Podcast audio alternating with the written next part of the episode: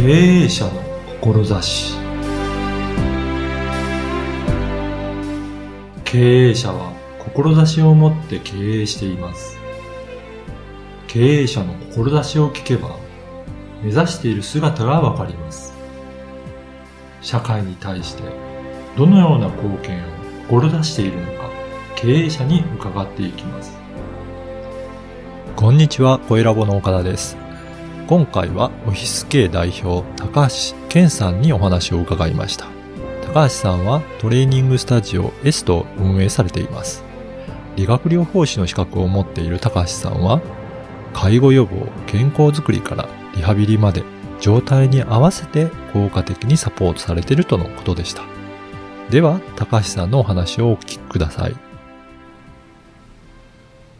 本日はオフィス系代表の高橋健さんにお話をお伺いしたいと思います。高橋さんよろしくお願いします。はい。よろしくお願いします。はい。今、あの、高橋さんが経営されてる、このトレーニングスタジオに、はいあの、お伺いしてるんですけど、えこちらトレーニングスタジオエストでは、はいどういったことをされているのかちょっと説明していただいてもよろしいですか？はい。えーっと、まあ、トレーニングスタジオって、えーまあ、言ってるんですが、あの、はい実際にはですね、あの、中高年者の介護予防を目的とした、うんまあ、いわゆる介護予防スタジオとか、まあ、健康スタジオのような形で、一昨年のあの11月に、はいえー開設をしました。うん。で、実際やってる内容っていうのは、まあ、えー70歳以上の方に向けた介護予防教室とか、うんあとは、えー50歳以上の方をお主に対象にした、いわゆる、まあ、トレーニングですね。うん。えーまあ、トレーナーがついて様々なそのトレーニングを行う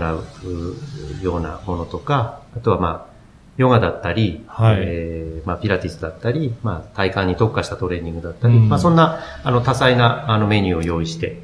やらせていただいております。そうなんですね。はいあの、やっぱり高齢者に向けたっていうところがやっぱりポイントなんですかね？そうですね。うんあのーまあ、私自身があの、理学療法士という、はい。もともとその、リハビリを行う、あの、医療系の専門職はい。なんですけれども、あのーまあ、自分自身もずっとその、高齢者医療に携わってきてまして、はい。まあ、これから、あの、どんどんどんどん高齢者の方増えますし、まあ、今、あの、しきりに国やなんかでも、えー介護予防っていうことが、まあ、はい言われていると思うんですけれども、やはり元気なうちから、ある程度、その体づくりをやっておかないと、うん。いざ、まあ、年取ってから、まあ、病死炎になるリスクっていうのは高まりますので、まあ、そういったことを予防するということで、まあ、このスタジオを始めたということですね。やっぱり今からね、高齢者もどんどん増えていって、そうすると国としても医療費がどんどんどんどんかかっていきますからね。そうですね。そこをやっぱり何とかしたいっていう思いで、こういったところで高齢者に向け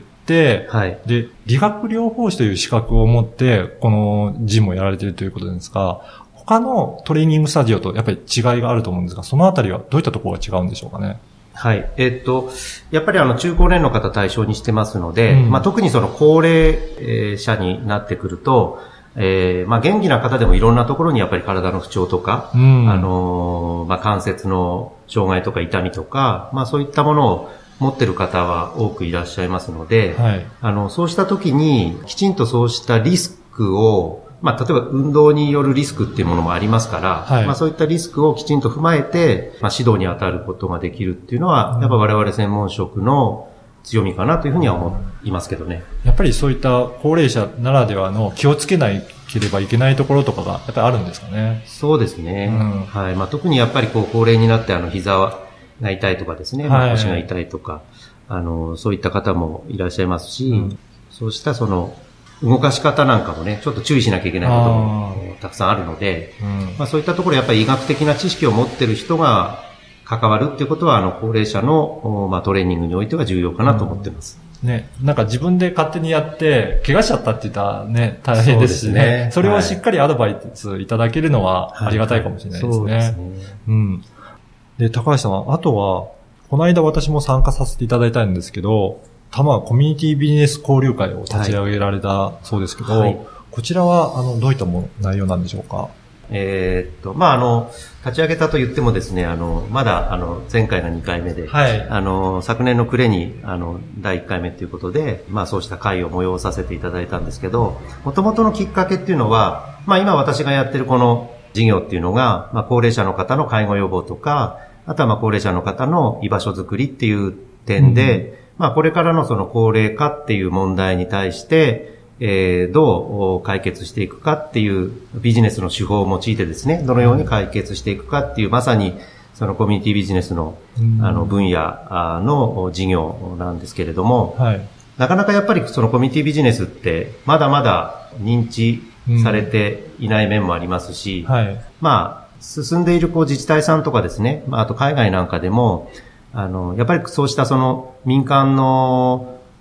力を活用した新しい公共のあり方っていうのはかなりこう進んで議論されたりしてるんですが、まあ、魂においては、まあ、まだちょっとそこの部分っていうのは、まあ、遅れてるというかですね、うん、あの、まだ積極的に、えー、いろいろ動いてるっていう状況じゃないのかなと思うんですね。はい。まあ、そんな中で、まあ、自分自身も、えー、もっとそのコミュニティビジネスという分野に携わる人たちが増えてほしいし、うん、まあ、そういう人たちとの、やっぱりこう、連携を取ることで、自分自身の事業も、おまあ、うまく回るようになるかもしれないし、はい、まあ、そうしたことが普及していくことで地域課題の解決にまたつながるということも、うん、ありますので、うん、あの、そうした会に、まあ、どちらかというと自分がその参加したいと思っていたんですが、はい、なかなかちょっと、あの、多摩市内にはそういったものがなくて、まあ、もうちょっとエリアを広げるとね、まあ、そういったあの、集まりっていうのはたくさんあるんですけど、えー、やっぱりこの地域に根ざした多摩市というところで、地域課題を解決するっていうことの目的にした、まあそうした集まりっていうのがなかったので、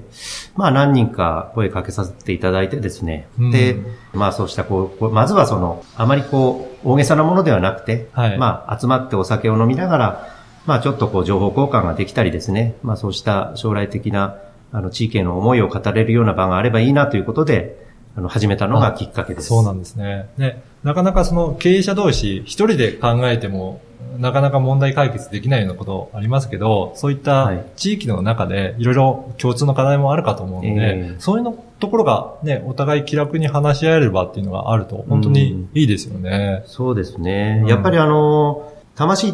て、その、経営者の方もそうですし、そそれに限らずとも、すごくその地域に思いを持った方っていうのが多いなっていうのは感じていて、あの、ただやっぱりこう皆さんそれぞれの分野でこうバラバラで、あの、動いてるような形だと思うんですね、現状は。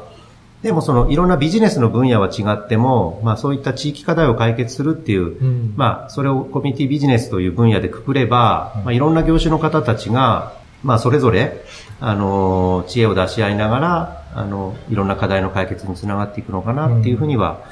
あの、思ってますし、まあ、今回、えー、2回開催させていただいた中でも、はい、まあ、非常にその、まあ面白いつながりっていうかですね、生まれたりもしてるので、うん、あの、またこれからちょっと期待したいなと思ってるところです。そうですね。まあ皆さんでその地域の課題を一緒に取り組んでいくっていう、まあそういった仲間が増えるのはすごくいいことですね。そうですね。で、実際その、まだコミュニティビジネスって知らなかったり、はい、あの、そういった分野に携わっていない方でも、あの、まあそういった場でいろんな課題に対してこう、ディスカッションしたりすることで、うん、まあちょっとした工夫でね、あの、本来は本業のところはまあそうした分野じゃないんだけれども、でもやっぱりちょちょっとひねることで、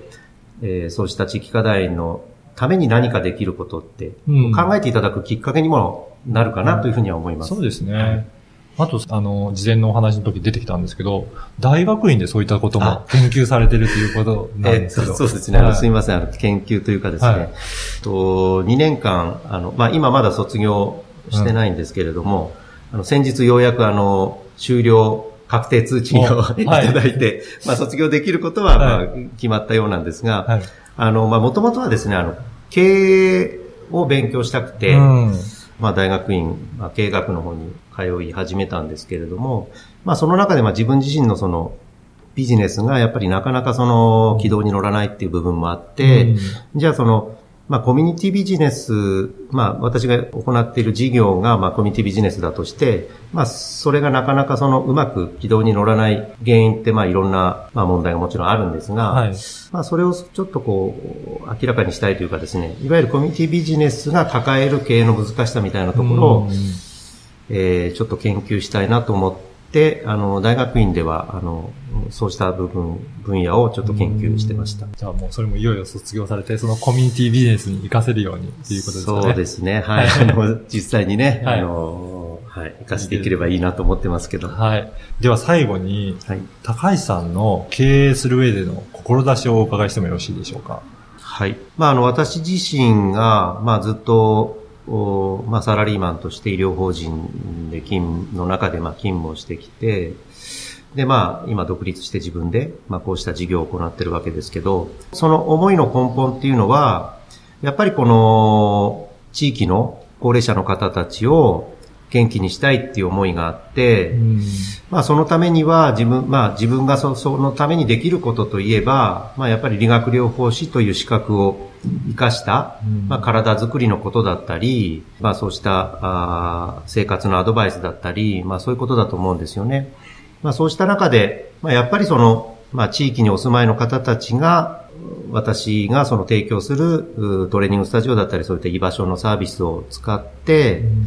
元気になっていただく